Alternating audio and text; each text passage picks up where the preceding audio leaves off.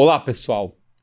Meu nome é Remo Holanda Furtado, sou médico cardiologista e pesquisador com formação no INCO e também na Harvard University e editor associado do Cardio Papers. Nesse podcast, uma série chamada Como Eu Trato, nós vamos discutir algum tema da cardiologia, mostrando o que os ensaios clínicos, as pesquisas dizem, o que as diretrizes dizem e também o que de fato nós fazemos na prática clínica. E aqui, nesse podcast, eu tenho um convidado super especial, que é o Dr. Pedro Veronese. Dr. Pedro Veronese, ele é arritmologista pelo INCO, eletrofisiologista também, e ele, além de tudo, é colaborador aqui do site Cardiopapers. Aliás, ele é um é, ele fez um curso, faz um curso aqui nosso de arritmia, então, né, Pedro? Se a galera quiser se ligar mais detalhes de arritmia, tem esse curso que eu super recomendo. E além disso, ele tem como hobby é um mestre cervejeiro, né? Então, qualquer dia a gente faz um podcast aqui, né, não, sobre como fazer cerveja.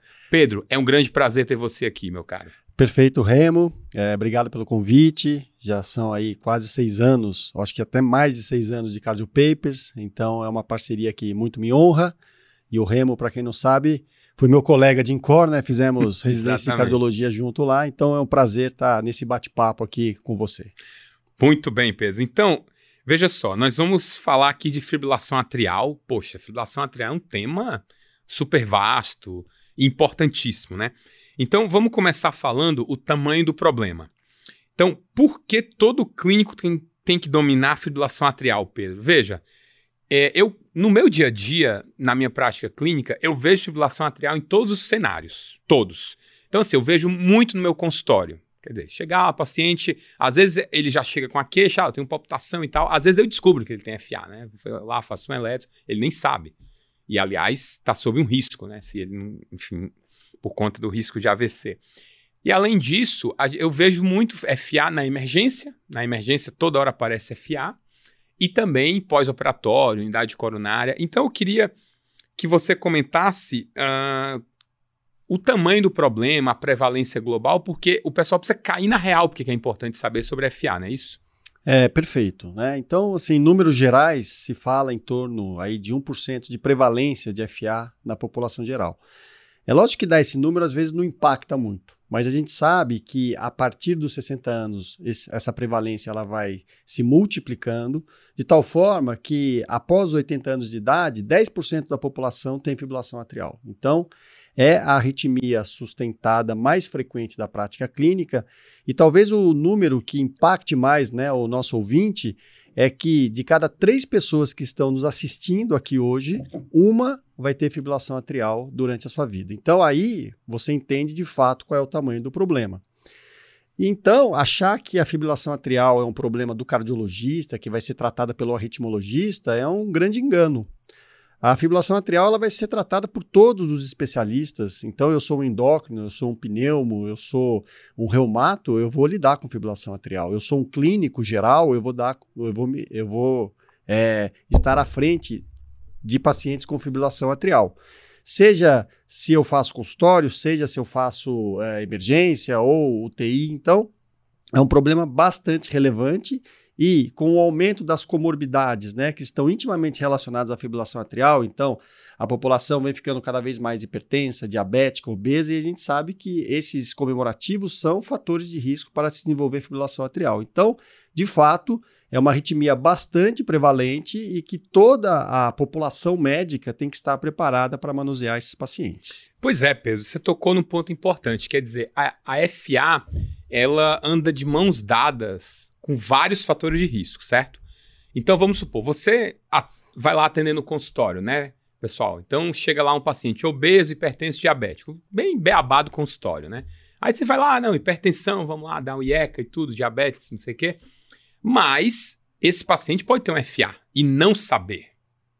Por quê? Porque ele tem vários fatores de risco que juntos se somam para resultar na fibrilação atrial, que é uma doença do átrio esquerdo. Então, Pedro, é, é como se fosse assim: toda consulta você tem que pensar em FA como se fosse a, que nem você pensa, olha, hipertensão, diabetes, lipidemia, porque muitas vezes a pessoa nem sabe que tem, não é isso? Exatamente. E não é infrequente, principalmente na população idosa, indivíduos acima dos 60 anos, ter FA totalmente assintomático. E eventualmente você vai flagrar isso é, no seu exame físico ou no exame de rotina, no eletro, no holter. Então, não é infrequente. Isso a gente pode olhar para dentro das nossas famílias, olhar para o nosso avô, para a nossa avó.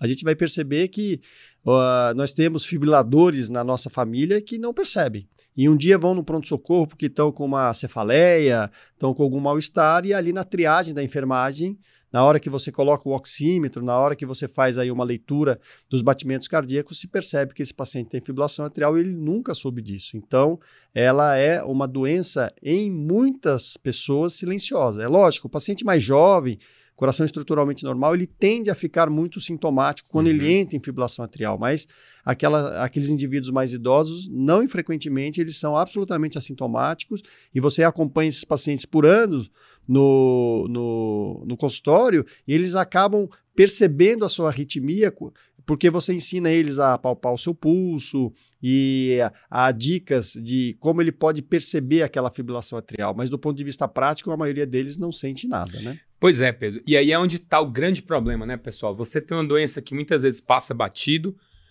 sintomático ou assintomática, e qual que é a grande importância de você detectar FA? Porque FA é um dos maiores fatores de risco modificáveis para acidente vascular cerebral. Então, eu costumo falar uma frase, Pedro, vê o que, é que você acha, que a FA sacode o coração, mas destrói o cérebro. Seria isso? É exatamente isso, né? E então, uh, a gente tem eventos embólicos relacionados à fibrilação atrial, tanto cerebrais, que são os mais, mais catastróficos, mas no meu plantão da semana passada eu tive um paciente com fibrilação atrial que precisou fazer uma colectomia por embolia mesentérica. Né? Então é uma doença é, bastante grave e eu sempre coloco isso né, no meu consultório, dizendo para o paciente: a fibrilação atrial por si só não é uma arritmia que vai te levar com risco de morte súbita, né? Então é uma arritmia do ponto de vista de risco de morte súbita, ela é uma arritmia benigna, mas o grande problema da fibrilação atrial é o risco de eventos cardioembólicos, e aí sim, você pega pessoas absolutamente jovens, pessoas com muito tempo de, de vida produtiva pela frente e joga numa cama com um AVC, com uma embolia é, mesentérica. Então, a gente precisa ficar de, de olho aberto nessa situação, né? É, olha só que dado importante, pessoal. Pedro, a FA ela está envolvida como causa de até uns 25% a 30% dos AVCs. Perfeito. Então, olha que detalhe importantíssimo. Uma doença gravíssima, como o acidente vascular cerebral, como o Pedro falou, incapacita o indivíduo, coloca a pessoa completamente inválida e você tem um fator de risco que pode ser prevenido. Mas aí, Pedro, agora vamos entrar em outra questão aqui que é até polêmica, porque está se falando muito, é algo bem moderno nesse campo de fibrilação atrial. Será que eu devo rastrear fibrilação atrial em todo mundo? E aí eu te pergunto, já que a FA é uma doença que pode causar consequências graves e muitas pessoas não sabem que tem, será que valeria a pena rastreio da fibrilação atrial em pessoas assintomáticas? Então eu vou contar uma evidência assim bem recente. O Apple Heart, que foi um estudo, talvez um dos maiores estudos que eu já vi sendo feito assim, né, um estudo prospectivo direitinho, sendo em larga escala, eles pegaram aproximadamente 400 mil pessoas, usuários do Apple Watch, lá nos Estados Unidos, e essas pessoas recebiam um algoritmozinho para detecção de FA pelo pulso. E aí, qual que foi o resultado do estudo? Dessas 400 mil, claro, a maioria esmagadora indivíduos jovens, tinha gente de toda idade, né? Porque tinha que ser usuário. E aí, esses indivíduos, dos 400 mil aproximadamente, meio por cento receberam alerta de que tinha um pulso irregular. E dos que foram atrás, 37%, se não me engano, o dado era esse, de fato detectaram FA quando fizeram lá o eletro ou ter monitorização. Então, a, a, ideia que pareceu é que é, você estava espremendo uma laranja para sair uma gotinha. Será que é isso, Pedro? É, é essa pergunta é um pouco. É, na verdade, esse comentário é um pouco capcioso, porque a lógica nos faz pensar, nos faz fazer um raciocínio muito linear que não necessariamente é verdadeiro. Então, qual é o raciocínio? Bom, fibrilação atrial é uma doença muito prevalente, ela pode causar AVC. Então, quanto mais nós rastrearmos fibrilação atrial, mais eu vou fazer diagnóstico de pacientes assintomáticos e, portanto, eu vou conseguir fazer a prevenção antes do evento. Eu vou conseguir anticoagular esses pacientes e fazer a prevenção antes do desfecho. Então, esse é um raciocínio linear muito lógico, mas que não necessariamente está correto. Então, Se eu parto do pressuposto que a doença é assintomática numa grande parte da população, se eu rastrear essa grande parte da população com os dispositivos vestíveis atuais, Apple Watch, pulseiras, é, é, smartphones, é, oxímetros, é, loop recorders, marca-passo e tudo mais, eu vou conseguir detectar essa população antes do evento e consigo prevenir. Então, esse raciocínio ele é absolutamente factível de ser feito, mas quando a gente vai para as evidências científicas, a gente percebe que isso não é uma verdade absoluta. Por quê? Porque todo esse benefício de anticoagulação que a gente tem na fibrilação atrial, ou seja, esse benefício líquido, porque quando a gente anticoagula alguém, a gente está colocando numa balança e definindo o benefício líquido, quer dizer, o que, que eu vou ganhar de proteção e o que eu vou perder de sangramento. Então, o benefício líquido da anticoagulação para a fibrilação atrial está muito bem definido em estudos clássicos, em diretrizes, para o paciente que tem FA clínica.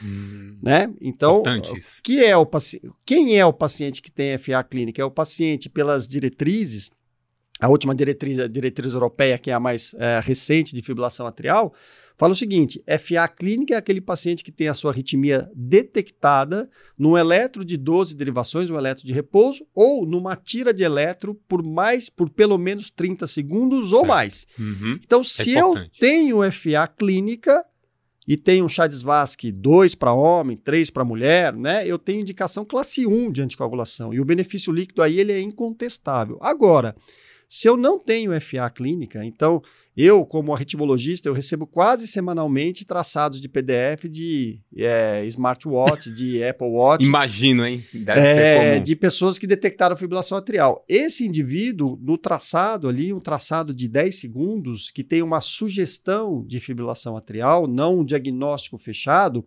quando eu peço para esse indivíduo ir a um pronto-socorro ou ir no meu consultório e a gente faz o, o eletrocardiograma, se eu documento FA, esse paciente passou a ter FA clínica. Então, certo. o benefício da anticoagulação está tá, é inconteste. Porém, se eu não faço essa documentação, eu tenho uma sugestão no num smartphone, num Apple Watch, numa pulseira, é, num oxímetro, se eu tenho a sugestão de FA ou em dispositivos implantáveis, como o marcapasso, né? o marcapasso ele não vê fibrilação atrial, ele vê atividade atrial de alta frequência e regular, que pode ser FA, mas pode ser TA, pode ser interferência, pode ser outras coisas. Uhum. Então, quando eu tenho esta documentação, eu tenho o que nós chamamos de FA subclínica. E a FA subclínica não está ainda sacramentado na literatura que os pacientes com FA subclínicas se beneficiem de anticoagulação. Muito provavelmente porque essa população é diferente da população de FA clínica. São pacientes possivelmente mais jovens, com menos comorbidades, são pacientes com uma menor carga, um menor burden de FA em relação ao público de que tem FA clínica. Então, é, esse é um tema que ainda não está sacramentado, mas o que nós temos de evidência atual é que a anticoagulação na fibrilação atrial ela é inconteste naqueles pacientes com chá de elevado que tem a apresentação de FA clínica. O que é FA clínica? É aquela, vou frisar novamente, documentada num eletro de repouso de 12 derivações ou numa tira de eletro com pelo menos 30 segundos de documentação ou mais. No cenário diferente disso, é FA subclínica. A anticoagulação desses pacientes ainda é um debate na comunidade científica. Excelente, Pedro. Acho que você tocou num ponto importante que Gente, em medicina, às vezes quando vem uma novidade, né, tem aquele êxtase, né, aquela coisa, e a gente tem que sempre tomar cuidado para ver a evidência, para saber exatamente o que é que tem que ser feito. E aí, uh, o estudo Apple Heart foi um estudo muito comentado, muito famoso, foi aquela... Inclusive escrevi um post para o Cardiopaper. Foi, tá eu lembro. Exatamente. Aliás, se você quiser, checa aí no site que tem um post, com certeza tem. Mas olha só, quando esse estudo saiu, eu eu estava lá nos Estados Unidos e o Dr. Brown comentou sobre esse estudo. E ele falou algo sensacional. Ele falou assim: olha, o resultado do estudo parece decepcionante, mas não esqueçam que ele é um primeiro passo. Ou seja, é um estudo que mostrou como isso pode ser detectado em massa na população, mas a gente precisa de outros passos para que a conduta se consolide.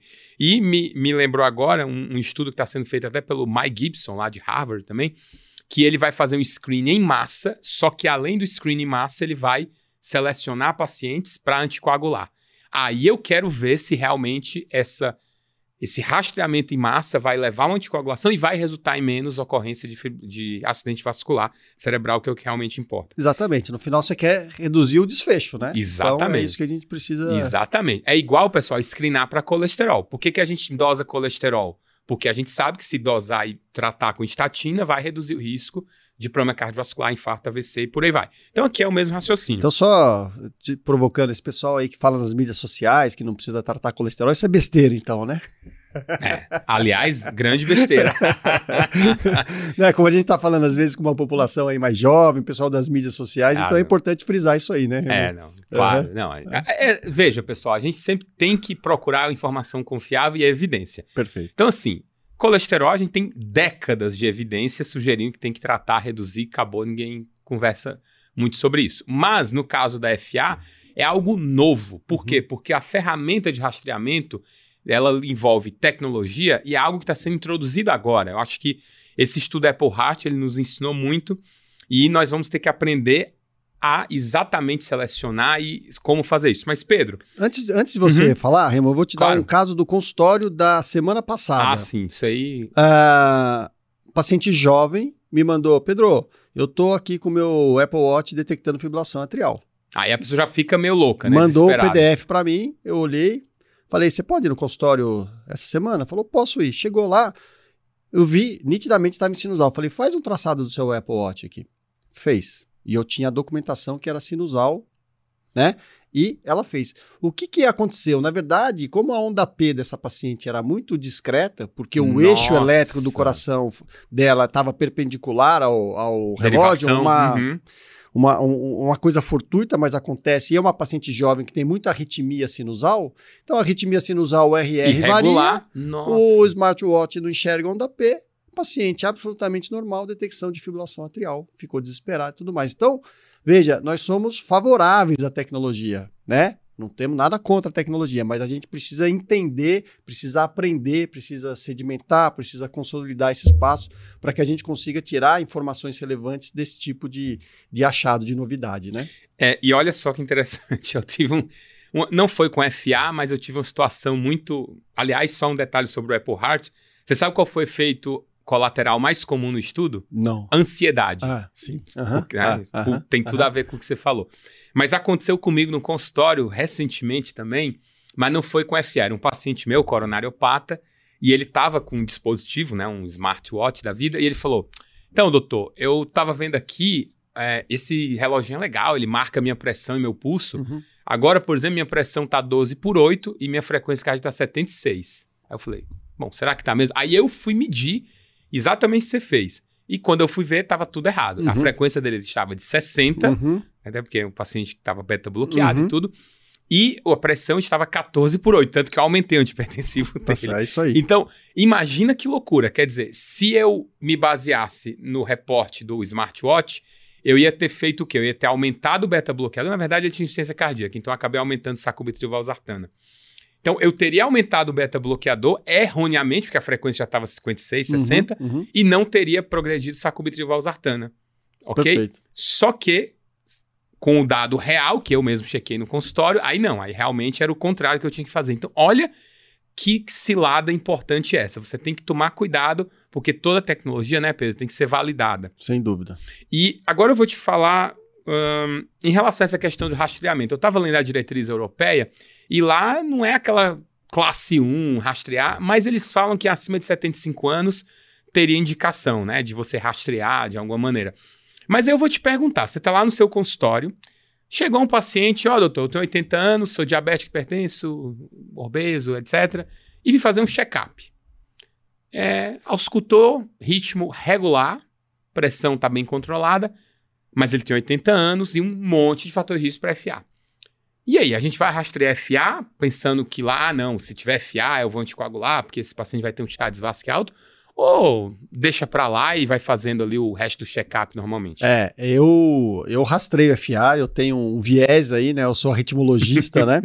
E acho fundamental, porque, de novo, não é que nós estamos criticando né, o rastreio do paciente assintomático, mas a gente tem que entender que esse paciente assintomático, ele tem que, uma vez que existe a suspeita de fibrilação atrial, seja porque ele palpou um pulso irregular, seja porque ele foi no pronto atendimento, porque tinha uma cefaleia e alguém percebeu que os batimentos estavam alterados, eu preciso de, é, transformar esse paciente num paciente portador de FA clínica para que a indicação da anticoagulação seja é, mais robusta. Mas, de fato, eu acho um que um paciente idoso com muitos fatores de risco, ou seja, com Chades Vasque elevado, se ele tivesse fibrilação atrial, né?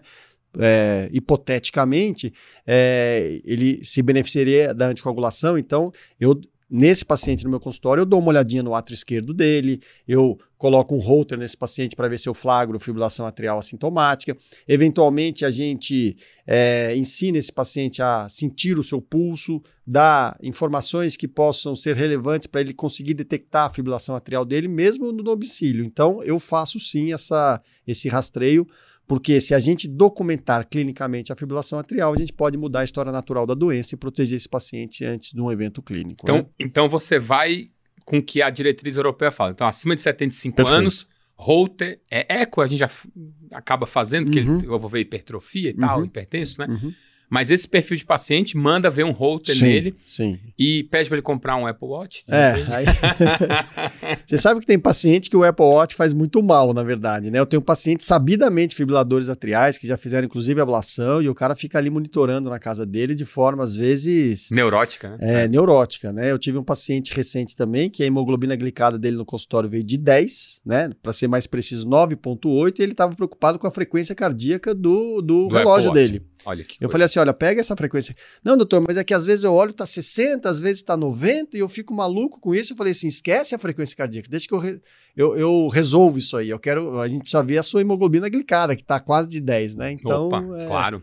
É isso aí. Então, a, dependendo do grau de ansiedade do paciente, às vezes essa monitorização que ela é contínua acaba. É, não sendo adequada, né? Você sabe que me lembrou um outro caso que eu tive no consultório. Eu tinha um paciente hipertenso que ele estava com hipertensão difícil contra aqueles hipertensos que tomam 5, 4 remédios. E claro, você tem que fazer aquele rastreio, se não é reno vascular, se não é hiperaldosteronismo. Mas não era nada disso. Uhum. Paciente super aderente, assim, aliás, é um paciente que era super regradozinho, bem disciplinado, só que ele vivia com a pressão alta e tal. E aí, olha o que é que eu fiz para melhorar a hipertensão dele. Eu falei: "Para de ficar medindo a pressão toda hora". Por quê? Porque ele estava tão ansioso com aquilo que a pressão aumentava. Então eu falei, você vai medir uma vez por semana. E aí resolveu a hipertensão. olha, que, olha que coisa, né? Ah, o cérebro ah, humano, ah, impressionante. Ah, sem dúvida. Mas, Pedro, agora vamos falar um tópicozinho bem importante que gera muita discussão, que é deixar ou não em FA.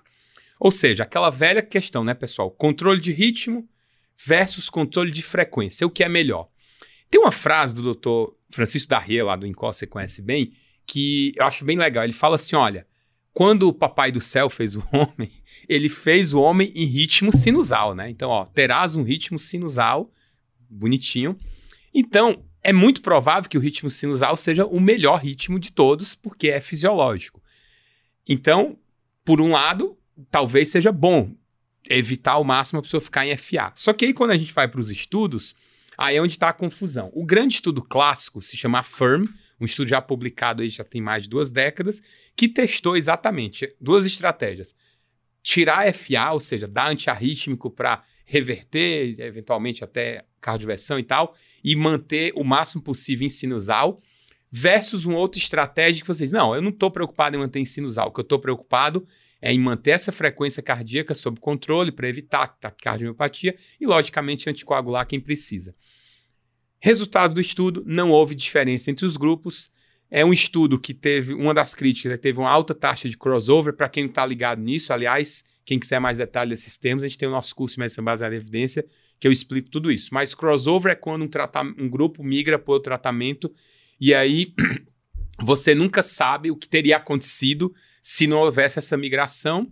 E, além do mais, você tem que analisar pelo grupo em que ele foi randomizado, que a gente chama análise por intenção de tratar. Senão você mela a randomização. Então, é um estudo que não houve benefício, entre aspas, mas tem uma interpretação difícil, porque você não sabe até que ponto realmente não houve benefício ou esse benefício foi diluído. Mas aí, Pedro, eu te pergunto, o que é que as diretrizes falam em relação a isso? É para tentar reverter FA em todo mundo ou não? É, esse é um tema é, de longa data, né? É, essa frase do Dr. Francisco Darri é clássica, é, inclusive trabalho com ele até hoje lá no ambulatório de arritmias clínicas, então é um prazer, foi meu orientador do doutorado, então desejar um abraço aí para ele. E esse é um tema antigo, é o que você falou. Na verdade, no passado a gente ficava focando muito se a estratégia era controle de ritmo, controle de frequência. Eu diria que hoje a gente tem uma, uma tara um pouco menor em relação a isso. Na verdade, você pode, no mesmo paciente, fazer as duas coisas eventualmente, né? Porque, por exemplo, aquele paciente que você, mesmo que aquele paciente que você busca o ritmo sinusal, ele vai ter alguns escapes, ele vai ter algumas recorrências. Então, quando ele entra em fibrilação atrial, se ele tiver com uma frequência mais controlada, ele vai ficar menos sintomático. Então, o controle de frequência ele pode ser um background para todos os pacientes. Mas tem pacientes que eventualmente a gente vai ser mais é, rigoroso na tentativa de trazê-lo para o ritmo sinusal e outros mais liberais na manutenção da fibrilação atrial. Quando a gente vai. Então, os estudos é, não provam de forma categórica que o, o ritmo sinusal reduza desfechos é, clínicos duros. Isso está claro. O estudo inicial é esse que você acabou de citar, mas existem outros estudos em pacientes com insuficiência cardíaca, sem insuficiência cardíaca. E a conclusão dos estudos randomizados é sempre essa. Quando a gente vai para a diretriz, a, a, a gente está autorizado, então citando mais uma vez a diretriz europeia, porque é a última, né, em fibrilação atrial, é a mais recente, ele coloca lá que se o paciente for assintomático, né, e você pode é, elencar como estratégia inicial o controle de frequência desses pacientes. Então, eu tenho lá um senhor de 70 anos, assintomático, e eventualmente ele está muito bem obrigado fazendo a sua atividade física. Eu posso optar como estratégia inicial o controle de frequência sem problema algum, né? Porque a medida mais importante nesse tipo de paciente é tratar as comorbidades e avaliar a anticoagulação. Então, eventualmente, se esse paciente vem bem controlado com um beta-bloqueador, um bloqueador de canal de cálcio, a gente pode seguir ele.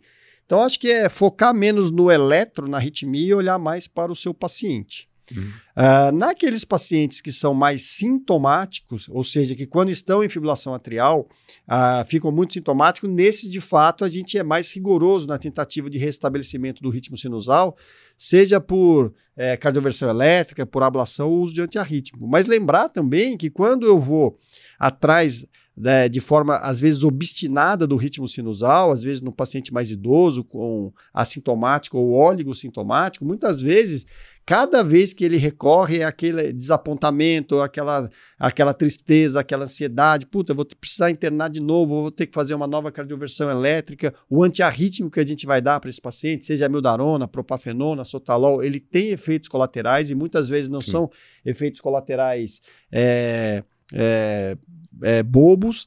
Uh, a ablação por radiofrequência, que é uma ferramenta importante nesse cenário, muitas vezes ela, é, ela vai ter escapes, vai ter recorrência, então a gente precisa colocar todas essas questões é, na, na mesa, Realmente. na frente do nosso paciente, para que a gente consiga é, escolher a melhor estratégia. Eu sempre brinco que fibrilação atrial é uma doença que você, às vezes, tem 10 pacientes com fibrilação atrial no consultório, você vai tratar cada um de um jeito.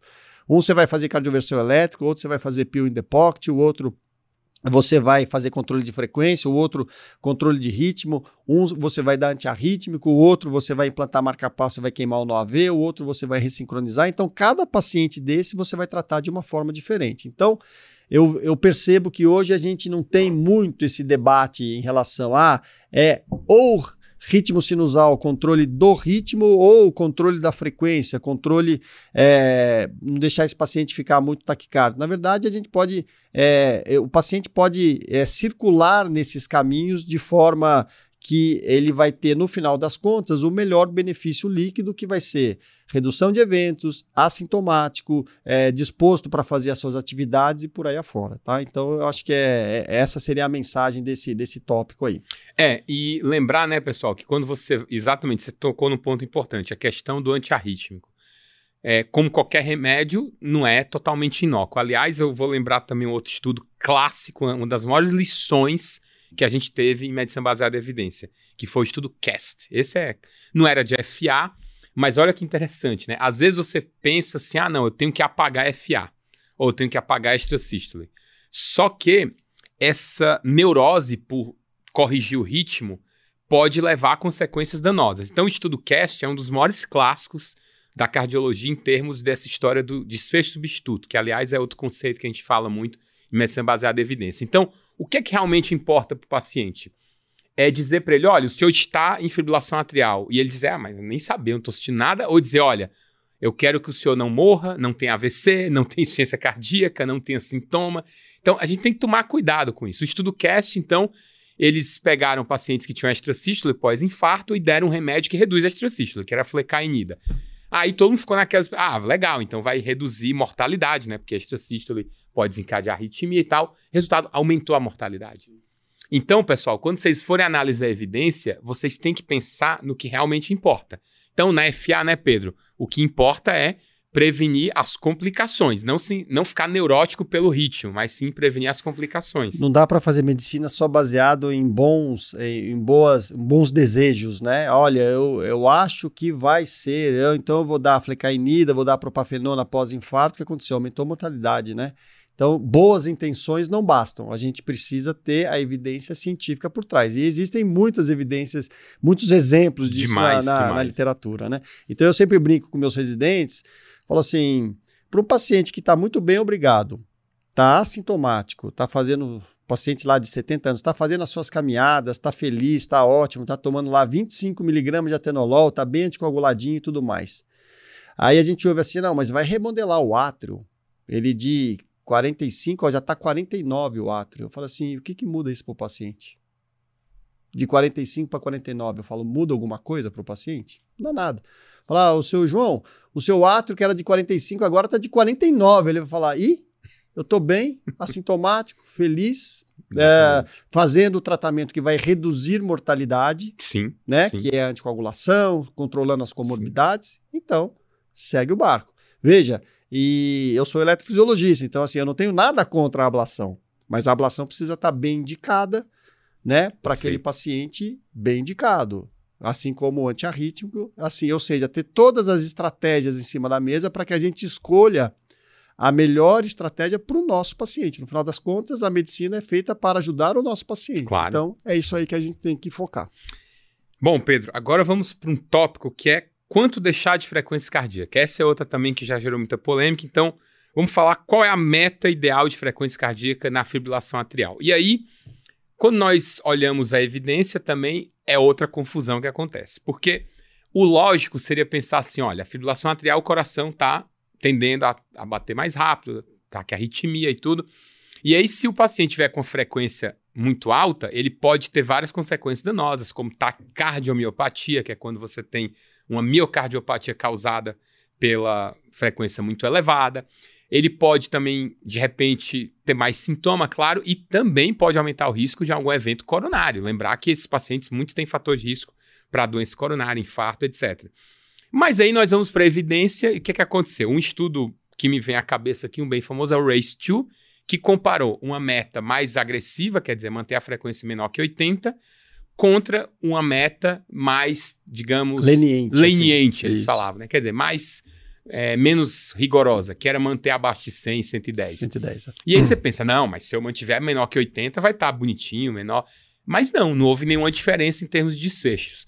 E aí eu pergunto o que fazer, o que é que as diretrizes falam, o que é que tem que ser feito a esse respeito para né, nós nos orientarmos aí no dia a dia. Então vamos lá, como o nosso objetivo aqui é comentar um pouquinho dos estudos, as diretrizes, mas como a gente faz na prática, porque a diretriz, o, o, o pessoal que está nos ouvindo aqui, ele pode abrir a diretriz ali rapidinho sim, e dar uma checada. Sim. Então, se você for para a diretriz, é, vai estar tá lá é, que você pode manter o paciente. Então, aquele paciente que eu optei por fazer controle da frequência, eu posso deixá-lo com controle mais leniente de como receita geral para todo mundo. Então, é frequência menor que 110. No seu exame físico, no eletro que ele leva no seu consultório, ou no holter de 24 horas que ele vai trazer para você. E naqueles pacientes que após um controle de frequência mais leniente, ou seja, uma frequência menor que 110, então 110 seria o alvo, ele vai evoluindo muito bem, obrigado, eu mantenho dessa forma. Se ele começa a evoluir é, com esse controle mais leniente, com uh, piora da dispneia, uh, piora do cansaço, ou seja, é aquele paciente que não, não está evoluindo de forma favorável, então nesse paciente, nesse subgrupo do controle leniente, eu faria um controle mais rigoroso, que seria uma meta né, abaixo de 80.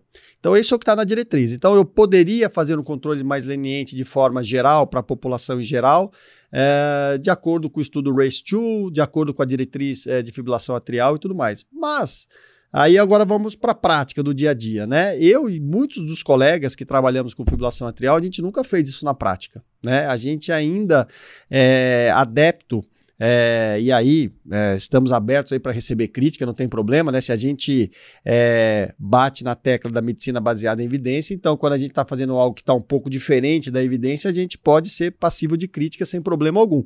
É, a gente, na prática, a gente percebe, né? Essa é uma percepção nossa do, da prática, do dia a dia, de quem trabalha com isso, de que um controle mais estrito, que não é difícil de ser feito, né? Que é a, o alvo de menor ou igual a 80 no, no seu eletro de repouso, seja na sua avaliação no consultório, seja no holter de 24 horas. E para o exercício, então, nessa população, o exercício, a meta seria até 110 e em repouso menor que 80. Então, do ponto de vista prático, a gente acaba fazendo isso, eu e muitos outros colegas com quem eu converso, a gente acaba tendo essa meta aí, apesar de falar um pouco diferente do que o estudo Race 2 mostrou pra gente. É, eu acho que tem alguns pontos importantes, né, Pedro, que eu acho que a gente tem que lembrar. Então, quando você vai interpretar um estudo, de novo, por isso que estudo não é para você sair, né, ouvir o que o Galo cantou e, e Ou sair seja, falando, né? Não pode pegar o título e botar nas redes sociais sem ter Não lido o trabalho, tem né? que ter Isso lido não pode trabalho, ser feito, ou só né? a conclusão, né? Exatamente. Então, pessoal, quando o estudo vai ser feito, primeiro, a gente tem que lembrar que muitos pacientes não entram nesse estudo, são excluídos. Então, lógico, se alguém já tinha indicação de manter uma frequência mais baixa, provavelmente esse estudo não entrou. E aí, onde está, peso? Porque na prática clínica, eu tenho um viés que eu tenho muito paciente com coronariopatia, é, mas acaba que esses pacientes com FA comumente têm hipertensão, insuficiência cardíaca, doença coronária. E você fala, bom, doença coronária, todo mundo usa beta-bloqueador ou para redução de eventos pós-infarto ou para redução de sintomas de angina. Já usar o beta-bloqueador de qualquer maneira. Insuficiência cardíaca, nem se fala, o beta-bloqueador é um remédio sagrado.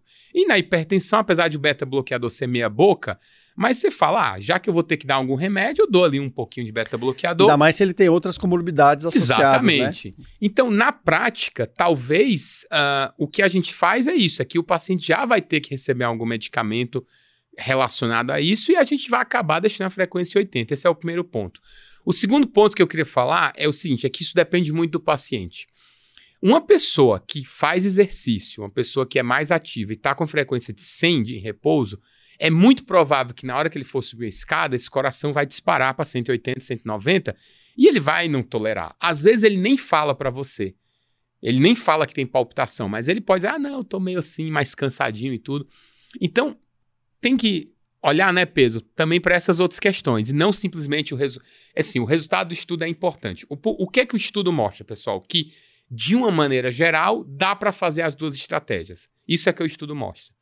Agora, é claro que você tem que individualizar, não é isso, Pedro? Esse é que é o importante. Exato. E, e quando você percebe que quando a sua meta mais leniente não está indo bem, porque o seu paciente não está indo bem, aí você vai ser mais restritivo na sua, na sua frequência alvo e vai é, otimizar a medicação para esse paciente, né? E Pedro, uma questão também que tem muito a ver com. A gente não falou, né? Mas os antiarrítmicos para manter. Fa fala aí rapidamente. É. Antiarrítmico para manter o ritmo e depois a gente fala para controle de frequência. Então, se eu quiser manter o paciente em sinusal, o que é que eu devo usar? É, no Brasil, infelizmente, a gente tem né, uma, uma escassez bastante grande de antiarrítmicos, né? É, a gente verdade. tem antiarrítmicos que a gente tinha e não temos mais, e tem antiarrítmicos que nunca chegaram aqui. Então, é bem simples para manutenção do ritmo sinusal e fibrilação atrial, são três antiarrítmicos, Sim. a velha e boa famigerada mildarona, a propafenona e o sotalol. São as três opções. Lembrando que a mildarona acaba sendo pelo perfil de segurança, uma segunda opção, é o antiarrítmico mais efici eficiente que nós temos na prática clínica, mas como tem muito efeito colateral, a gente acaba deixando para um segundo, para uma segunda tentativa, né, para um, uma segunda linha de terapia. Então, basicamente, propafenona para aqueles pacientes com coração estruturalmente normal, o sotalol é uma medicação é, interessante, principalmente quando eu preciso do efeito beta-bloqueador, então aquele paciente que tem fibrilação atrial e eu quero beta-bloqueá-lo porque tem doença coronária, então essa associação é interessante. Eventualmente a gente usa para gestante também. E quando nada dá certo, ou quando o paciente tem cardiopatia estrutural e disfunção ventricular, aí só sobra a mildarona, mildarona. mesmo para fazer o controle do ritmo, né? É, uma, uma situação que eu faço, que e essa já foi testada em evidência, é o famoso pin the pocket, né? uhum. né? Eu faço muito pin the pocket com doentes jovens, né, com coração extremamente normal, como você falou. E eu lembro um caso de pin the pocket que eu tinha um paciente que ele tinha um FA é, paroxística e era quase sempre relacionada a ingesta alcoólica uhum, excessiva, né? Uhum. Que a uhum. gente chama holiday heart uhum, syndrome, aquela uhum. coisa. E eu ensinei a ele a fazer o pin the pocket, ele foi fazendo. Mas eu falei pra ele, ó, a semana era no álcool e tudo. E aí só teve uma ocasião que eu falei que não, você tá liberado para realmente aloprar, mas pega a propafenona e põe do lado que foi quando o Corinthians foi campeão da Libertadores. Aí eu falei, não, essa ocasião é merecidíssima, né?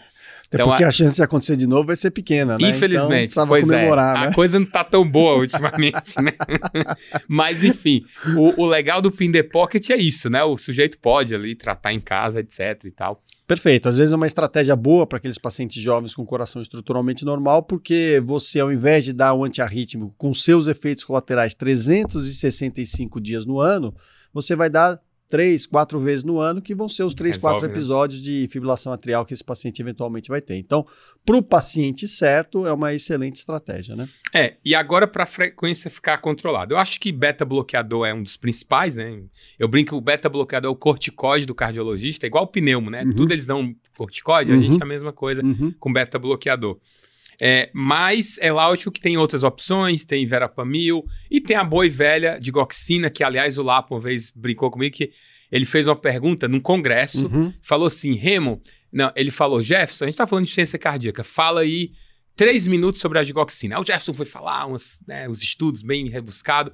E aí você, Remo, fala, resume de digoxina. Eu falei, Lapo, eu vou resumir em 10 segundos não use digoxina, ponto. Uhum. Foi isso que eu falei. Uhum. E na uhum. plateia teve uma pessoa que veio, ficou meio bravo assim. Ah, não, mas como assim digoxina a gente usa tanto? Mas, e, e tem estudos randomizados sugerindo que digoxina teve maior tolerância ao exercício que o beta-bloqueador, sai um estudo no JAMA agora.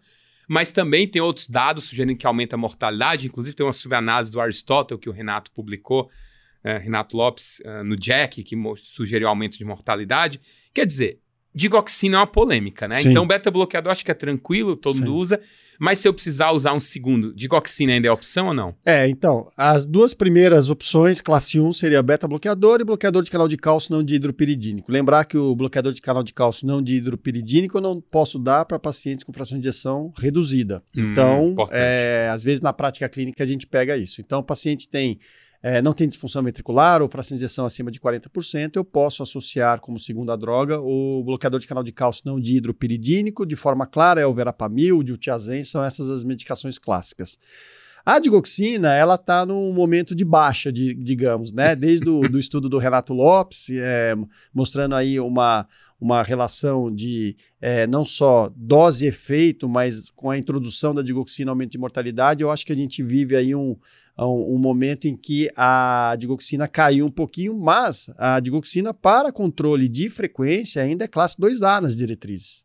Então, assim, é, o que eu diria, né, e eventualmente os médicos mais antigos que usaram muita digoxina e gostam, e provavelmente esse pito que você tomou aí no congresso foi de um, de um médico mais, mais com certeza mais, mais, mais velho, mais antigo, né?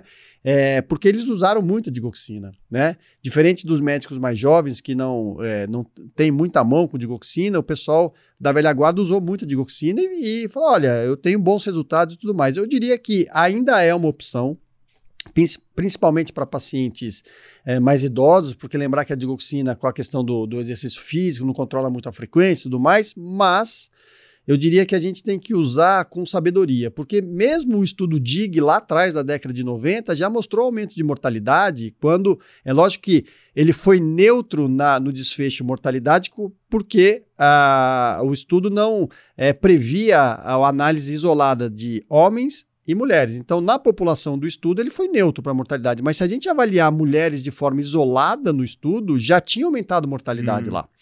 Então, é, você prescreve digoxina, Pedro? Prescrevo. Lembrar que mulheres, idosas, é, alterações renais, eu tenho que ser mais conservador. Então, assim, dá para não usar? Eu não uso. Olha, mas não, aqui eu vou precisar usar. Então, use com, use com parcimônia. Então, no máximo 0,125 miligramas, ou seja, que é metade do comprimido, dosa uma digoxinemia depois aí de 30 dias do Perfeito. uso. Então tenha essa cautela. É, Dr. Darrier sempre fala isso, né? Antiarrítmico a gente tem que prescrever com responsabilidade. Então, você optou por um antiarrítmico, que a digoxina é um antiarrítmico, você tem que ter a responsabilidade de checar se aquela sua intervenção não vai trazer nenhum é, efeito deletério para o seu paciente. Então, doses pequenas, seja criterioso na indicação, é, meça a digoxinemia se isso estiver disponível no seu serviço, ou seja, bom senso. Então, é, digoxina não é classe 3, não está contraindicado, mas as evidências mais atuais têm colocado a digoxina um pouquinho na berlinda. Então você usa ainda, uso, mas com é, sabedoria, com bom senso e checando isso de forma é, bastante criteriosa, né? Então, a melhor frase sobre dioxina seria aprecie com moderação, né? Aprecie com moderação, exatamente. exatamente. Bom, agora falando em remédio, que é muito clássico, antigo, mas que está em desuso, vamos pular para um tópico mega importante em fibrilação atrial, que é a anticoagulação, e claro, a gente até um dia desse tinha boa velha de guerra varfarina e tudo se revolucionou de uns anos para cá. Então, vamos falar quando e como anticoagular e nós vamos falar do estado da arte na anticoagulação na fibrilação atrial. Então, assim, as evidências sobre isso têm se acumulado de maneira gigantesca, né, Pedro? Assim, vertiginosa, um, né? Vertiginosa. Uhum. E nós tivemos uma grande virada com a chegada dos anticoagulantes orais diretos. Até ali década 2010, ali por aí, a gente tinha só a varfarina, velha de guerra. E para decepção nossa também, quando se tentou usar aspirina, que é tão legal para prevenir AVC, doença coronária, mas na questão aterosclerótica, não tomou uma surra da varfarina. Na questão da fibrilação atrial. Da né? fibrilação Isso, atrial. Perfeito. Daí depois tentaram, não, vamos dar clopidogrel ou aspirina e clopidogrel. Tomou outra lavada da varfarina. Então a varfarina reinava. Uhum. Até que de 2010 para cá nós tivemos os anticoagulantes diretos e aí nós tivemos quatro estudos clássicos pivotais, que foram o Rocket AF, com Rivaroxabana, o Aristotle, com a Pixabana, né, inclusive do Renato Lopes, nosso colaborador aqui, grande amigo, o estudo Rely, com Dabigatrana, e o estudo Engage, lá dos meus amigos do grupo Time, Robert Juliano, pessoal sensacional, e que tiveram desenhos muito parecidos, né, com algumas particularidades, e tiveram uma pergunta, de uma maneira geral, bem semelhante, que é o seguinte: você tem um remédio clássico, que é a varfarina. Então, assim, todo mundo já sabia que tinha que dar a varfarina. Pra vocês terem uma ideia, pessoal, a varfarina contra placebo reduziu em 70% a ocorrência de AVC. Ou seja, seria até antiético testar um remédio desse contra placebo ou contra Sem nenhum dúvida. tratamento. Não teria como. Então, você vai comparar um novo remédio contra algo que já é bom. Ou seja, já é um jogo difícil. E aí, quando você vai fazer essa comparação, você não vai jogar para ganhar. Você vai jogar pelo empate. É que nem Pedro. Aquela brincadeira que eu falo, né? Vai ter um jogo Flamengo e Corinthians, o Corinthians ganha o primeiro jogo. Aliás, ultimamente não tá ganhando muito, mas enfim. Mas vamos supor que ganha o primeiro jogo. Não, mas dá um exemplo da semana passada, então. Perde o primeiro jogo. Pois é, então. é, aí.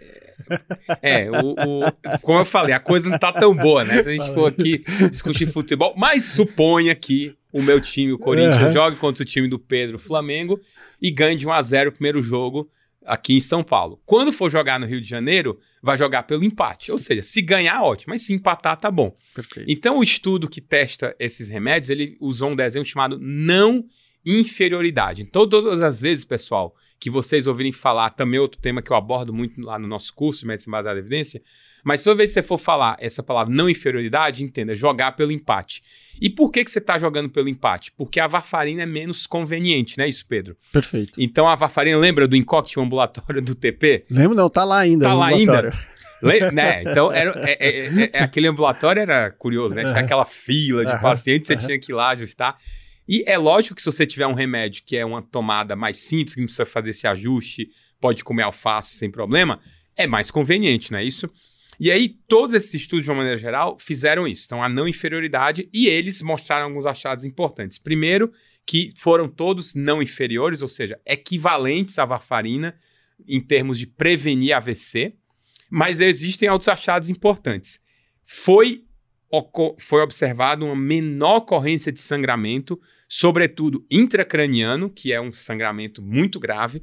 E quando você faz uma meta-análise, que é o quê? Meta-análise é juntar os estudos e ver o resultado agregado, você encontra que houve redução de mortalidade. Isso é algo importante. Ou seja, prevenindo esses sangramentos graves e mantendo o benefício para prevenir AVC cardioembólico, você consegue, inclusive, reduzir mortalidade. E aí eu te pergunto, Pedro, o que, é que a diretriz fala sobre a primeira opção no tratamento? É para usar anticoagulante em todo mundo? Primeiro, quando anticoagular, né? Essa é, acho que é a primeira pergunta. Qual uhum. paciente que eu tenho que anticoagular? E segundo, quando anticoagular, o que é que eu vou escolher? Então, isso está bem claro já. Primeiro, é o paciente que tem FA clínica. Então, o paciente que tem FA clínica, a gente já discutiu previamente. Quando ele tem homem Chades-Vasque maior ou igual a 2, classe 1 de anticoagulação não tem muita conversa. E mulheres, é, Chades-Vasque maior ou igual a 3. Tá? Então, essa é a indicação classe 1, que não tem muita discussão. Quando existe um risco intermediário, então chá de para homem de 1 e 2 para mulher, a anticoagulação ela ainda é recomendada na maioria dos casos, mas você vai é, discutir isso com o seu paciente, você vai ver prós e contras, vai ouvir a opinião do seu paciente, então você vai dar uma individualizada e aí a indicação é classe 2A, tá? Então, lembrar que a avaliação sempre, porque é, é o benefício líquido que importa, então você vai avaliar o risco de eventos é, embólicos desse paciente, e o score que a gente utiliza, consagrado no, da, das diretrizes, é o Chades-Vasque, mas você vai avaliar o risco de sangramento, que é o Hasbled. Lembrar que o Hasbled, de forma geral, ele não contraindica a anticoagulação, mas ele é uma ferramenta importante para que a gente identifique os fatores de riscos modificáveis para que a gente atue e diminua o risco de sangramento. Então, Pedro, dá um exemplo é, clássico aí, seja mais objetivo. Então, eu vou começar a anticoagular meu paciente que está com uma hipertensão descontrolada. Então, eu controlo a pressão dele, vou Perfeito. reduzir o risco de sangramento e vou anticoagulá-lo. Então, do ponto de vista clássico, pacientes com FA clínica, chá de maior ou igual a 2 para homem ou 3 para mulher, classe 1 de indicação na anticoagulação. Um risco intermediário ou seja, um chá de Vasque 1 para homem e 2 para mulher, a gente vai discutir a anticoagulação e as diretrizes colocam hoje que o anticoagulante preferencial são os NOACs ou os DOACs, como vocês é, quiserem. Então, em detrimento à varfarina, lógico. Ah, Pedro, mas eu trabalho no Hospital do SUS que só tem varfarina. Aí não tem discussão. Você vai dar varfarina e acabou. Então, nós estamos dizendo quando existe a opção né, existe uma, uma tendência, né, um uso preferencial dos NOx ou DOX é, em relação à varfarina, né? Pedro, excelente. Então, uh, o que eu só ia te pedir assim para comentar, porque tem muita gente que pode estar tá ouvindo este podcast e que é mais jovem, assim, está na residência ainda ou, né, ou no internato, e fala para a gente o que é que quer dizer o Chadzvask e o Hasbled, quais são os itens Isso. lá que pontuam. Então, o Chades-Vasque, então, é, uma, é um score que a gente utiliza, então, em todas as diretrizes, diretriz americana, europeia, brasileira, onde nós vamos pontuar o risco de eventos embólicos desses pacientes. Então, é um mnemônico, né, onde a gente vai avaliar a presença de insuficiência cardíaca, a presença de hipertensão arterial, a presença de diabetes, a presença de AVC ou AIT, a presença, a idade do paciente, se é uma idade intermediária entre 65 e 74 anos, ou maior ou igual a 75 anos, então, maior ou igual a 75 anos vai ganhar dois pontos. Uma idade intermediária, um ponto. Desses critérios todos que eu falei, todos ganham um ponto, exceto AVC ou AIT prévio. E ainda eu vou avaliar sexo feminino, é um ponto, e a presença de doenças vasculares. Então, o paciente já teve infarto prévio e tudo mais. Então, eu vou pontuar né, de forma é, bastante objetiva. Então, o paciente tem insuficiência cardíaca, ele ganha um ponto, ele tem hipertensão um ponto, diabetes um ponto, AVC ou AIT dois pontos, ele tem uma idade intermediária, tem lá seus 68 anos, vai ganhar um ponto. Já é um indivíduo mais idoso, 80 anos, vai ganhar dois pontos. Mulher, um ponto e doença vascular. E aí eu vou é, ter uma pontuação, ou seja, eu vou conseguir predizer qual é o risco de um evento embólico em relação a esse paciente é, em um ano. E aí isso vai ficar bastante palpável para mim, pro paciente e às vezes para o familiar do paciente. Olha, o risco de você ter um evento no próximo ano é de 4%, de 5%, então a gente precisa te proteger. Só que a gente tem que olhar o outro lado da moeda, quer dizer, qual é o risco do sangra de, de, sangramento desse paciente? Porque muitas vezes a gente vai ouvir aquela história assim: ah, doutor, mas o, o meu pai ele, ele cai muito, já é um idoso de idade, então ele tem quedas, ele tem pressão alta, então a gente vai para o outro score, que é o score do Hasbled, onde a gente vai avaliar também parâmetros é, bem objetivos. Então, a gente vai avaliar se esse paciente tem hipertensão descontrolada, se ele tem alteração renal, se ele tem alteração hepática, se esse paciente já teve AVC prévio, se ele tem labilidade do NR, ou seja, aquele paciente que eu estou tentando anticoagular e o NR uma hora está lá embaixo, né? O exame de TP desse paciente está é, de 1, aí eu ajusto, vem de 3. Então, se esse paciente faz uso abusivo de álcool. Então, são todos os, os parâmetros que eu vou pontuar para dizer qual é o risco de sangramento. E aí, ao final desses cálculos, eu vou ter o risco de evento embólico desse paciente e o risco de sangramento, até para a gente botar numa balança e discutir isso com o nosso paciente. E lembrar que o Hasbled ele vai identificar uma série de fatores que são modificáveis, que a hora que eu atuo, eu vou conseguir fazer com que o risco de sangramento desse paciente reduza. Então, eu vou controlar melhor a pressão dele antes da anticoagulação, eu vou é, orientar que o abuso de álcool nesse cenário é ruim, ou seja, o uso de outras medicações que aumentam o risco de sangramento, como inibidor P2Y12, aspirina, num paciente que às vezes não tem uma indicação precisa, uhum. eu posso fazer a supressão disso. Então, quando eu tomo esses cuidados, eu vou dar o melhor benefício para o meu paciente, tendo o menor risco de sangramento possível. Excelente, Pedro. Então, uh, agora eu vou. Isso aí é o que a gente viu nos estudos, é o que está nas diretrizes.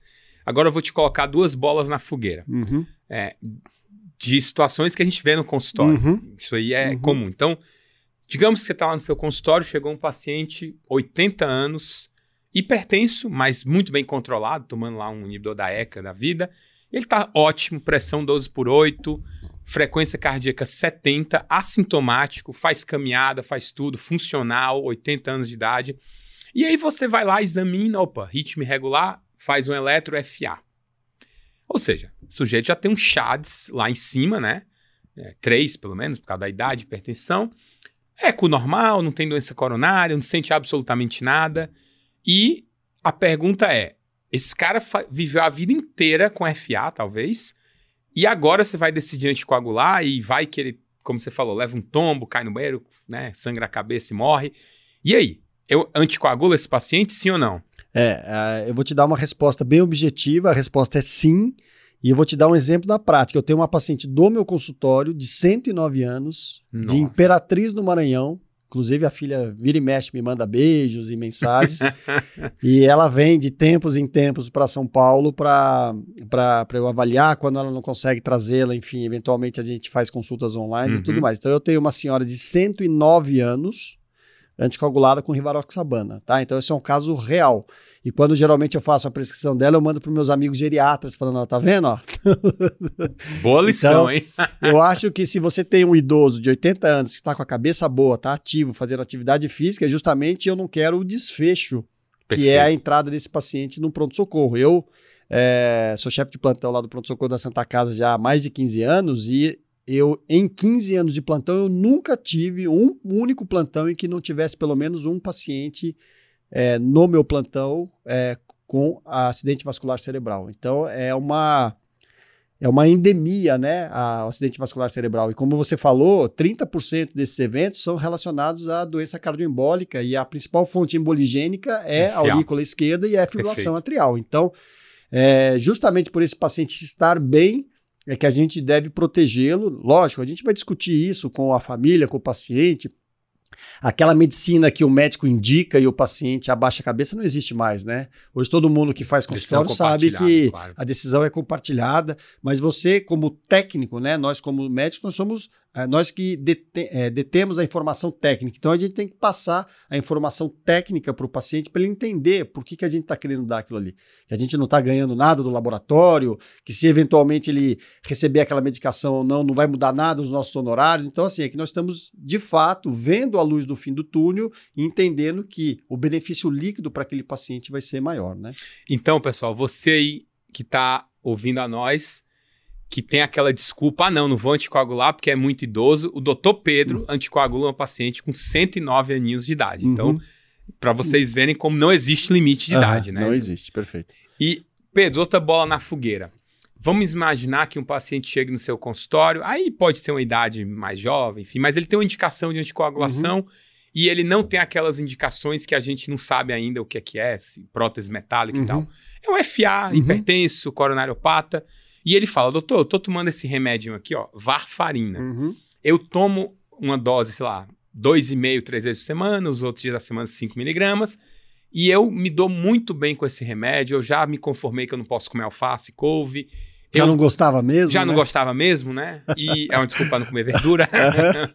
e ele, de repente, ele comprou um aparelhozinho de checar um coagulograma, um coago check, e ele se cuida muito bem, ele tá lá, e ele diz, olha, eu já me acostumei com esse remédio, há 10 anos eu tomo, e você mudaria para um anticoagulante direto ou não? É, de novo, vou dar uma resposta objetiva e tem um caso, inclusive pai de uma colega minha da faculdade, né? é, Que acompanha comigo há muitos anos. E ele tomava varfarina maravilhosamente bem, fazia suas caminhadas, tá? Fazia não, faz ainda, porque tá muito bem, vivo e tudo mais. Ah, eu troco. Na verdade, assim, eu é, sugiro a troca ao paciente. E aí, ah, eu acho que a gente tem um dado que é muito relevante aqui. Né, os estudos clássicos, você já citou, dos, dos NOx e as meta-análises mostram de forma objetiva uma redução em torno de 50% de sangramento intracraniano. Uhum. Então, quando a gente junta os quatro grandes estudos, existe é, uma redução, né, acho que vale a pena frisar aqui novamente, de sangramento intracraniano em torno de 50%. E às vezes eu ouço alguém dizer assim: ah, mas o que importa é desfecho duro, não é mortalidade. Eu falo assim: olha, sangramento na cabeça dos outros pode não ser desfecho duro para você, mas sangramento na minha cabeça, da minha família, é um desfecho duríssimo, né? Pe- Exatamente. Então claro. eu, eu acho que você, lógico, tem a questão de custo, eventualmente o paciente não tem condição, aí a gente não está discutindo, é a varfarina e acabou. Mas se eu tenho um paciente que tem a condição de adquirir aquele remédio e ele leva, no mínimo, né? A depender da, da- do, do NOC, é no mínimo não inferior, mas a gente sabe que tem. É, alguns deles tiveram superioridade, a depender da dose, a da bigatrana, a dose 150, a, a pixabana, enfim. Então é no mínimo igual. E que sangra 50% a menos a cabeça, eu acho que isso é um dado absolutamente relevante. E, e eu, assim, eu me sentiria constrangido de não oferecer isso para o meu paciente, porque eventualmente, a hora que ele entrar no pronto-socorro com um evento desse, falar, poxa, Pedro, eu tinha a chance de, de, ter, de não ter esse desfecho e isso sequer foi discutido comigo em consultório, então é, eu não só. Na verdade, não é que eu troco, eu sugiro a troca. E a, e a- decisão final é feita de forma compartilhada, né? Perfeito. Pedro, é, agora vamos entrar no tópico que esse é muito eletrofisiológico. Uhum. Então, é, Uhum. você vai dar a sua opinião, Uhum. inclusive mais técnica aí, que é quando indicar a ablação. Então, pergunto eu, devemos indicar a ablação em todo paciente com fibrilação atrial? E aí, quando nós vamos para a literatura, para a evidência, aí tem uma bagunça. Os dois principais estudos, tem vários, mas os dois principais que me vêm à mente são o estudo Cabana, que comparou a ablação em todo mundo versus segurar ali com antiarrítmico, tratamento clínico, e não mostrou redução de desfechos. Certo. Depois veio o estudo Castle e viu um resultado diferente. Houve uma redução importante, inclusive 30% para cima de desfechos. É, só que vale lembrar, e aliás, um alerta para você também, que está acompanhando, que quando você vai comparar estudos, né, Pedro, você tem que tomar cuidado, aquela velha história, compare laranja com laranja, e não Perfeito. laranja com banana. Exato. Então, por exemplo, o estudo Cabana, a maioria dos pacientes não tinha insuficiência cardíaca. Então, esse de largada já é algo muito importante.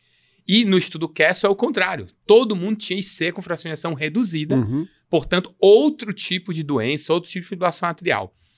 E eu te pergunto, o que, que as diretrizes falam? É, eu tenho que ter o reflexo óculo-catéter, né? Igual a gente brinca na hemodinâmica, quer dizer, viu fibrilação atrial, põe na Ah. mesa, Ah. ou a diretriz fala, não, vamos É, esse é, um tema, calma, assim. esse é um tema que dá para a gente ficar aqui debatendo horas, né? Com pontos de vista diferentes, com visões diferentes e por aí afora. Bom, primeiro eu vou falar o que a diretriz coloca e depois eu vou falar a minha opinião, porque a ideia aqui é que a gente não fuja da raia, né? Sim, sim. Então, assim, é, hoje, classe 1 de indicação de ablação são dois cenários clássicos, né? Então, se eu abrir lá a diretriz europeia, porque, Pedro, por que você só cita a diretriz europeia? Porque é a mais recente, né? Mas podemos abrir outras diretrizes. Eu pensava que é porque você gostava de Barcelona, Paris, esses lugares assim, mas agora Também. você já me explicou. Também. É a mais recente. Então, né? é, se nós abrirmos a diretriz europeia de fibrilação atrial, está dizendo lá que classe 1 de indicação, ablação classe 1 é para paciente com FA sintomática, tá?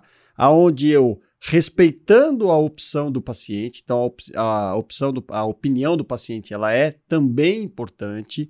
O paciente tem que ter FA sintomática e disfunção ventricular. Então, se ele tem disfunção ventricular, eu estudo Castle-EF. Paciente com disfunção ventricular importante, então fração de ejeção menor que 40%. Ele é sintomático e respeitando a opção do paciente, é aquele paciente que tem, né? Isso a gente vê claramente no consultório. Tem paciente que não quer tomar remédio, que é, é prefere algo seja mais definitivo, que vá resolver sem remédio. Uhum. Tem paciente que fala não, fala, doutor, o quê? Vai enfiar um catéter dentro do meu coração? Não, não quero. Peraí, vamos devagar aí, vamos tomar remédio. Então, pela diretriz, classe 1 de indicação de fibrilação atrial é o paciente que tem disfunção ventricular e é sintomático, ou o segundo cenário, que é classe 1, é aquele paciente que pode ter FA paroxística, persistente, agora que sem disfunção ventricular, mas que falhou um antiarrítmico. Então, é aquele paciente que falha um antiarrítmico, a indicação de ablação por catéter é classe 1 também. Então, esses são os dois cenários onde a gente tem mais evidências robustas da, a, da ablação por catéter. Nos demais cenários, eu posso indicar também, mas já é classe 2A, Uhum. classe 2B. Então é importante eh, nós entendermos que nós podemos indicar com mais evidência ou menos evidência na literatura, Uhum, com mais perfeito. robustez ou menos robustez. Mas são vários cenários possíveis. Então vai depender muito do perfil do meu paciente, vai depender dos sintomas do meu paciente, vai depender se ele tem disfunção ventricular ou não, vai depender se ele quer ou não tomar antiarrítmico, vai depender de- da resposta desse paciente aos antiarrítmicos. Então, isso é o que está na diretriz. Classe 1 são esses dois cenários e o restante é classe 2A, classe 2B. Ah, eu tenho que indicar a ablação de FA para todos os pacientes.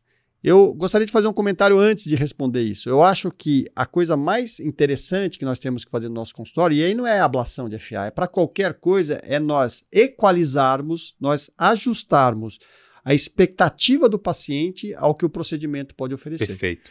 Então, o que, que a gente não pode é mandar um paciente para ablação de FA e, e o paciente entrar no procedimento achando que ele vai ficar curado, entrar no procedimento achando que ele vai, é, é, não vai precisar mais ser anticoagulado. Então, isso eu não posso, porque quando eu não faço esse ajuste, a expectativa do paciente é acima do que o procedimento pode oferecer, a gente vai ter uma frustração. Com certeza. Quando eu adequo, eu ajusto a expectativa do paciente ao que o procedimento pode oferecer, mesmo que você tenha uma recorrência, mesmo que você tenha um insucesso, o paciente vai estar tranquilo. Ele falou: Não, eu sabia disso. Olha, eu sabia que eu ia fazer o procedimento e mesmo que corresse tudo bem, eu ia ter que manter a anticoagulação. Então você fez os ajustes e isso é fundamental. Então, a rigor, eu não posso indicar a ablação de FA se o paciente tiver lá trombo dentro do coração. Tem um Uhum. trombo lá dentro do átrio, eu não posso fazer. Fora isso, o paciente querendo fazer e nós ajustarmos, tendo ajustado a expectativa do paciente ao que o procedimento pode, eu posso indicar em qualquer outro cenário. Sabendo que é lógico, naquele paciente que tem um coração é, estruturalmente normal, que tem FA de início recente, FA mais com perfil paroxístico, o perfil deste paciente vai melhor com a ablação, ou seja, a gente tem menos recorrência, Uhum. a gente tem menos insucesso, a gente tem um maior tempo de ritmo sinusal nesses pacientes quando a gente compara com o antiarrítmico. Então, no final das contas, a resposta pode ser sim, podemos mandar todo o paciente para ablação de fibrilação atrial, exceto os que têm contraindicação absoluta, mas mais importante que isso é ajustar a expectativa ao procedimento. Quando a gente faz isso, o paciente ganha e a gente não vai ter problemas, mesmo numa recorrência ou num insucesso do meu paciente. Então, para deixar bem claro aí para quem está nos ouvindo, classe 1 de indicação naquele paciente logo de cara, se ele é sintomático e tem disfunção, estudo Castle-EF. Ou naquele paciente que ele teve um insucesso com o antiarrítmico, eu posso já, nesse segundo momento, indicar a ablação também como classe 1. Perfeito, Pedro. E eu vou contar uma frase que eu falo muito. Eu falo para coronária, Uhum. mas eu percebi que essa frase ela se aplica a vários cenários Uhum. ah, na cardiologia. Ela, em FA, tem, uma, tem a ver, válvula demais, que é o seguinte. Quando é que eu devo intervir em algo na cardiologia? Geralmente, tem exceções e tudo, tem algumas particularidades, cara. Mas em doença coronária isso se aplica muito bem, na válvula e na, e na arritmia também. Quando o ventrículo esquerdo estiver sofrendo, ou seja, disfunção ventricular é algo que a gente sempre tem um alerta, Uhum. doença coronária, a gente Uhum. sabe, né, tem que revascularizar quando tem disfunção ventricular, ou quando o paciente estiver sofrendo, ou seja, quando tem sintomas intoleráveis. Eu acho que é uma máxima que a gente pode usar muito em cardiologia essa. Pedro, eu, uma- um- eu me lembrei de uma história bem legal, só aqui um parênteses. O estudo Castle, quando ele foi publicado, a gente estava na nossa reunião do grupo time lá em Harvard e foi apresentado, né? E aí, olha que sensacional. Assim que o, o fellow né, terminou de apresentar, aí o Dr. Brown falou: Ah, parabéns, agora eu vou contar uma história para vocês. Eu vou contar como a punção transeptal foi desenvolvida. Foi ele que desenvolveu. Ah, é? Eu não É, sabia. Aham, Então ele aham. contou Oh. todos os passos que eles descobriram lá no laboratório, no NIH. Poxa, eu tive vontade de gravar, né? Esse senhorzinho tá impossível. hein? Nossa senhora, poxa, o cara é enciclopédia. Mas aí, Pedro, eu vou te colocar uma bola na fogueira agora. Aham. Caso real aconteceu comigo. Uhum. É, eu trabalhava até na aeronáutica. é, Era um paciente com FA, Uhum. não era um Chades-Vasque alto, Uhum. acho que era um, tal, só pela idade, mas ele queria, ele ia ter o brevet de piloto, né, a carteira, cancelada, Uhum. porque ele tinha que tomar anticoagulante e Uhum. é contraindicação né, Uhum. ser piloto quem toma anticoagulante. E ele tomava anticoagulante por causa da FA. Mas ao mesmo tempo, ele chegou e ele queria uma segunda opinião, porque ele disse: Não, eu quero fazer um, o meu médico, olha só que coisa, indicou a ablação para que eu deixasse de tomar anticoagulante. E ele vai te pedir uma segunda opinião. E aí, o que é que você fala para esse paciente? É, ah, veja, é, pacientes com Chades baixo, esse é um tema que está sob investigação, Uhum. né? Então, à luz do conhecimento atual, se um paciente tem indicação de ser anticoagulado antes da ablação, ele deve permanecer anticoagulado após a ablação. Essa é a resposta Perfeito. da, à luz da ciência atual. Então, tinha indicação de ser anticoagulado antes do procedimento? Tinha, então vai manter depois. Ponto. É lógico que para pacientes com Chades intermediários, Chades 1, né, eventualmente até Chades 2, naquele, naquele procedimento de ablação que você fez ficou muito bom, você isolou de forma bem efetiva as veias pulmonares, você acompanhou esse paciente, não tem recorrência e tudo mais, isso está sendo estudado. Né? Eventualmente pode ser que no futuro saia uma publicação aí mostrando que, olha, nesse paciente com Chades intermediário, coração bom, é, ato esquerdo normal, é, follow-up de tanto tempo aí sem recorrência, talvez dê para tirar. Mas à luz do, do conhecimento atual, ou seja, hoje, né, a indicação é essa. O paciente está anticoagulado antes, ele tem indicação de ser anticoagulado depois. Então, a rigor, se ele for no meu consultório e ele tem indicação clara de ser anticoagulado, ele vai manter a anticoagulação. É lógico, um paciente que é um Chades Vasque 1, homem, e às vezes piloto de avião, cara jovem, 40, 40 e poucos anos, eventualmente a anticoagulação aí não é classe 1, dá pra gente discutir isso Negociar. aí, Uhum. né? Mas aí nós vamos ter que checar todo o resto, tem como é que tá a pressão, como é que tá o diabetes, como é que Perfeito. tá, e aí a gente colocar as coisas em cima da mesa para tentar ter a melhor decisão nesse cenário aí. Perfeito. Agora, já que nós estamos falando de procedimento, vamos falar de um outro procedimento que está muito na moda, Uhum. que é quando indicar a oclusão do apêndice atrial. Uhum. E a oclusão do apêndice atrial esquerdo, quando é que nós devemos indicá-las na Uhum. fibrilação atrial? Então, assim, eu vou falar de uma evidência recente, né, que me chamou muita atenção. Aliás, foi discutido aqui no clube de revista do Cardio Papers, Uhum.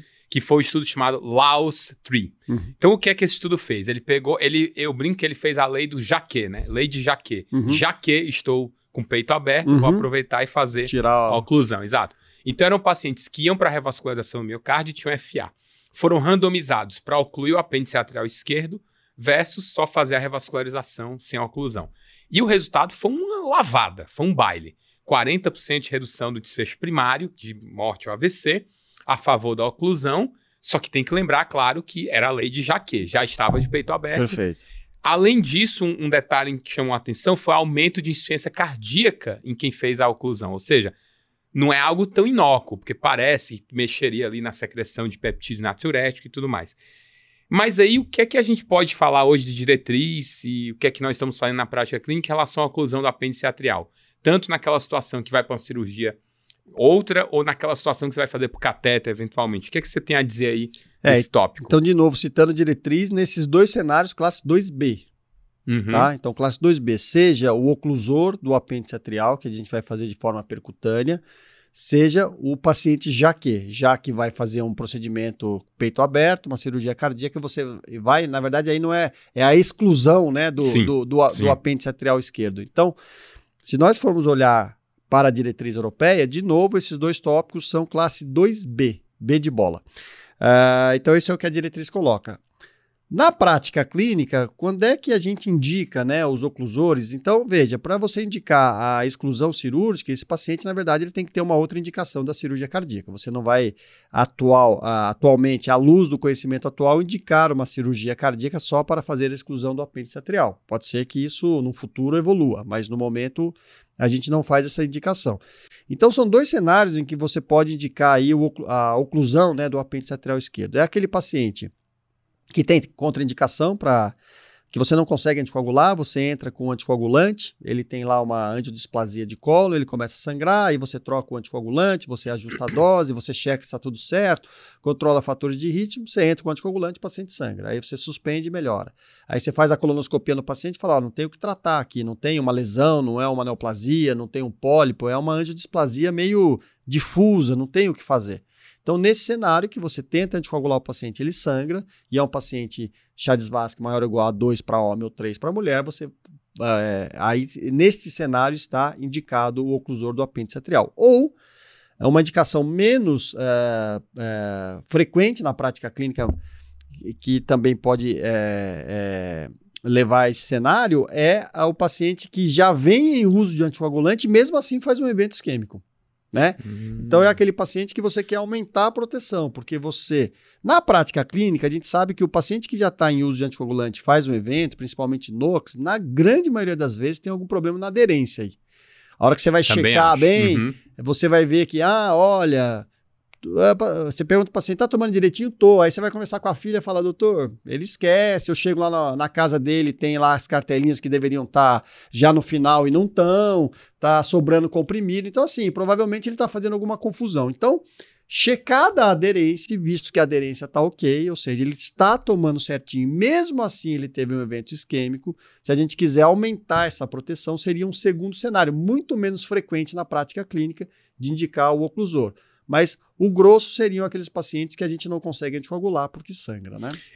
Perfeito, Pedro. Eu, eu tenho uma impressão sobre. ó, Lógico, a gente, nós precisamos ter mais evidência, Uhum. precisamos ter mais estudo.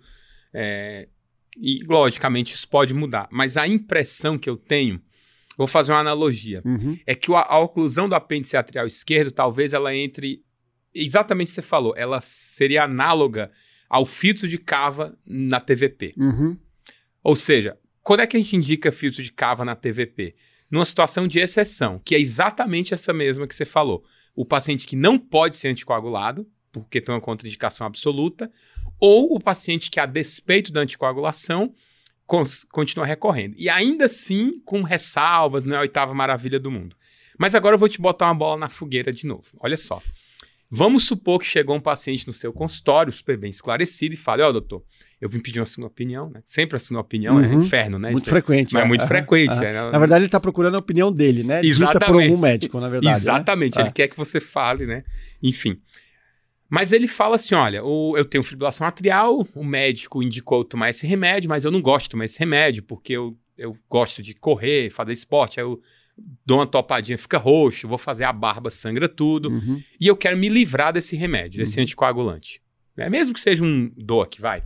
E aí eu ouvi falar na internet que tem um procedimento chique, Uhum. que você vai lá e fecha lá uma parte do coração e não vem mais coágulo. Então eu queria fazer o procedimento. Não é mais a ablação. Veja que aquele outro queria se livrar Sei. do anticoagulante com a Sei. ablação. Esse a gente já, Já viu que não deu já, certo. já não rolou. Mas se ele quiser se livrar do anticoagulante, optando pela oclusão para não tomar anticoagulante, dá pra gente fazer isso ou não? É, a rigor, não, por vários motivos. Primeiro, que a gente não tem evidência para isso. Segundo, que esses oclusores, cada vez mais, você tem que deixar com antiagregante plaquetário. Então, e os não- estudos mostram É. que antiagregante plaquetário e inox sangra, Sangra mais igual. ou menos igual. É verdade. Então, assim, eu vou trocar o mesmo sangramento por um benefício muito menor. Na verdade, né? Porque eu vou ter que deixar esse, esse paciente com um antiagregante plaquetário. Perfeito. Então, eu de saída já não recomendaria isso. E, além do mais, a gente ainda não tem hoje evidência científica que diga, olha, eu fecho o apêndice atrial e deixo esse paciente sem anticoagulação. Isso não existe. Então, para um paciente que não tem contraindicação a ser anticoagulado, então eu não tenho evidência e eu vou estar trocando o NOx por antiagregante plaquetário, cujo sangramento é muito semelhante ao que a literatura mostra. Então, a princípio, eu acho que esse paciente vai ter que procurar a próxima opinião. vai ter que ir para uma terceira opinião. É, não vai rolar, então, não, essa ideia dele. Uhum. Bom, Peso, é, nós já estamos chegando aqui ao final desse podcast. Eu queria mega agradecer a você. Foi sensacional esse nosso papo. É, eu acho que nós trouxemos aí uma atualização do que tem, mas não só atualização, porque a atualização é como você fala, o cara lá em casa. Perfeito. Aliás, diretriz é tudo de graça, né? Exato. Você vai lá e faz o download de graça. Perfeito. Mas eu, eu, o que eu acho que é importante aqui no nosso papo é mostrar como interpretar os estudos, né? Colocar a medição baseada em evidência e mostrar o que nós fazemos na, na prática. prática. Você que lida com arritmia todo dia. É, e aí, o, eu queria, logicamente, também convidar o pessoal. Você tem um curso de arritmia aqui no Cardio Papers. Perfeito. E vocês discutem FA no curso? A gente discute uma série de arritmias, discutimos fibrilação FA, com certeza. Com certeza, então... discutimos outras arritmias. Então, fica a dica aí para quem quiser avançar um pouquinho mais nesse, nesse mundo aí de, de, das arritmias cardíacas. Né? É, eu vou pedir um, um, um pro Lapa, né? De repente ele me dá o curso aí, porque eu preciso me atualizar a arritmia. A arritmia é um terrenozinho meio nebuloso. É, aí essa parte tem que, tem que chorar com, é com, ele, ele né? Tem que chorar com ele, né? E, Pedro, eu acho então que sensacional o bate-papo. É, eu, assim, muito legal ter sua presença. Você quer dar alguma mensagem final? Aliás, tem um. É, assim, o, o Cardio Papers, a gente vai ter essa série de podcasts. Já fica o convite para você vir em outras, porque tem muitos temas legais de arritmia, né? De repente, FA, claro, eu acho que é um dos principais, né? Como nós falamos. Mas é tanto.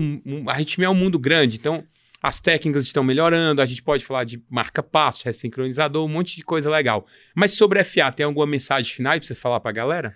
Não, na verdade, eu primeiro queria agradecer o convite. Então, o Remo é um amigo da, da residência, então é um, é um prazer estar aqui, né? Já são seis anos aí como colaborador do Cardio Paper, então mandar um abraço aí pro Lapa, pro Figuinha, para essa turma toda aí. A gente fica feliz de ver o, o, sucesso deles, o sucesso deles também a gente participa, então também é um sucesso nosso e a gente fica feliz de, de participar dessa família aí.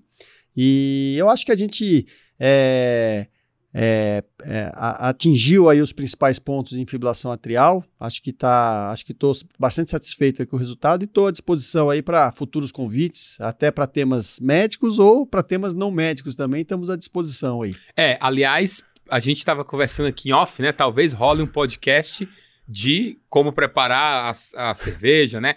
Que, aliás, aqui no Cardio Papers é o mestre cervejeiro e tem um enólogo, que é o Figuinha, não é isso? Uh -huh, uh -huh. Exato. A gente podia fazer uma dobradinha dessa e dar algo bem interessante. É, e só para terminar, Pedro, é, também queria lembrar o pessoal que no Cardio Papers Experience você vai falar de arritmia. Perfeito. Vai ter uma discussão bem legal sobre arritmia, então o nosso evento. Eu e a doutora Luciana Saciloto, lá do, do, Instituto do Coração, minha, minha parceira lá do, dos ambulatórios de arritmia, grande especialista na parte genética, vai estar comigo lá e a gente vai é, tocar fogo em tudo lá. Ótimo, essa vai ser, vai ser show demais. Esse congresso vai ser demais. Bom, pessoal, grande abraço aí a todos vocês. Muito obrigado pela audiência em mais um podcast. Agora nessa série, como eu trato o que as evidências dizem, o que as diretrizes dizem e o que eu faço com o meu paciente. Perfeito. Grande abraço, Remo. Abraço aí, pessoal. Fique com Deus. Tchau, tchau.